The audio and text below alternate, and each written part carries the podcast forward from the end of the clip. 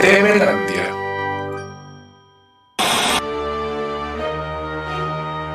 Mira cómo tiemblo. Hoy presentamos El albañil poseído. ¿Qué onda raza? Bienvenidos a otro episodio más de Mira cómo tiemblo, donde ya saben, contamos historias de terror, de ovnis, eh, hadas, princesas y todo lo que ustedes quieran. Entonces, pues hoy vamos a empezar con otra historia y pues aquí tenemos a Dan que hoy nos la va a contar. Bueno, esta historia se remonta a Matitán. Eh, cuenta la persona que nos da su nombre, que otro anónimo. Otra no, pues son bien Sí, sacatones. Son sacatones. Que en casa de sus suegros demolieron toda la casa y volvieron a construirla de cero.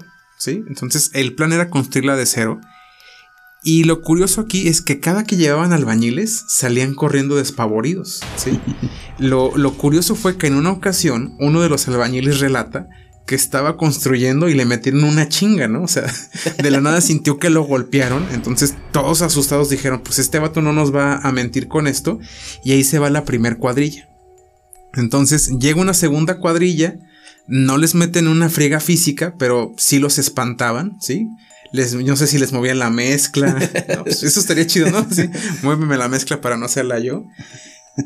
Y, y hacían cosas o destrozos ahí en la, en la construcción. Entonces esa cuadrilla se fue de ahí.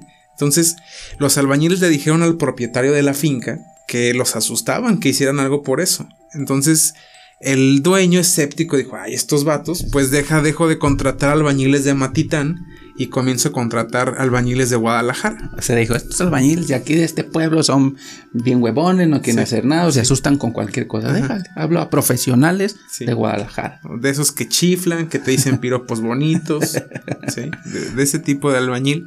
Y traen a los maestros albañiles de Guadalajara y la misma historia, cabrón. Pero aquí ya la cosa se puso un poco más densa.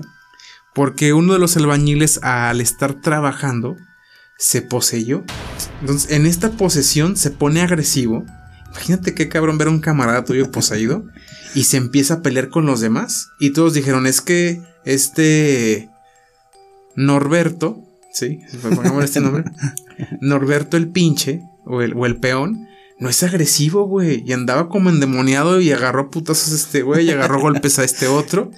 Y ya le dijeron al dueño, oiga, este, nos vamos a ir porque hubo una posesión extraña y aquí el lugar está como maldito, cabrón.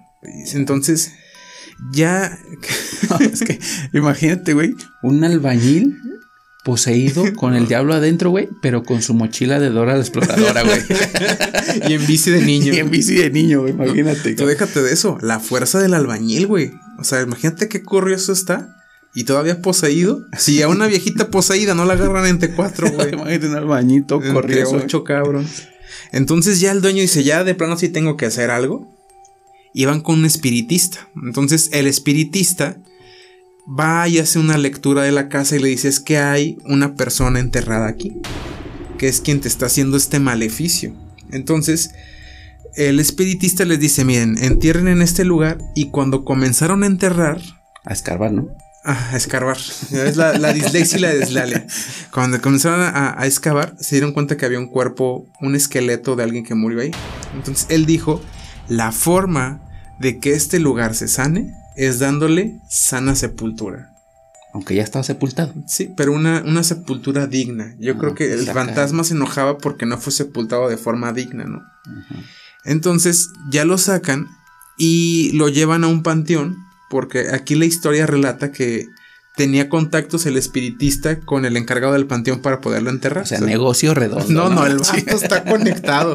También trabaja en Galloso, vende seguros de vida. No, no, el vato es un negocio redondo, güey. también atropella gente en la carretera meatitano. Sí.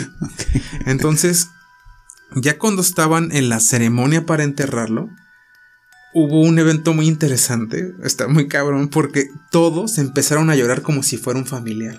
Entonces todos entraron como en un trance de posesión y comenzaron a llorar por el vato como si fuera de su familia, güey. Entonces, no manches. Todos Se murió, quién sabe quién era hace 200 años, pero no sé quién eres, pero me dolió bastante. Y en el llanto, ahí de lo que se dieron cuenta, pues que estaban como fuera de sí. Y después de eso, ya el espiritista les dijo, ya, ya pueden descansar. Ya pueden hacer su casa a su gusto. ¿Sí? Y de ahí ya todo estuvo bien, pero fíjate cómo, cómo hay que ser tan respetuoso de eso, ¿no? Y cómo es que después de eso, pues ya aparentemente no hay, no hay nada malo que pase en el lugar. Y ya construyeron su casa en Amatitán. Ya viven felices y todo. Ok, pues ya saben, señores, antes de comprar un lote, una finca, lleven a alguien, escárbenle a ver si no hay un muertito por ahí, porque si no, no van a poder hacer lo que quieran. Ya sé. Y compartan, estamos en todas las redes sociales, en Spotify, en YouTube. Yo estoy como Dan Larson. Yo estoy como Rigo Sogue en YouTube, Twitter, Instagram y Facebook Nos vemos en la siguiente historia. con más muertos y ovnis. Muchas gracias. Mira.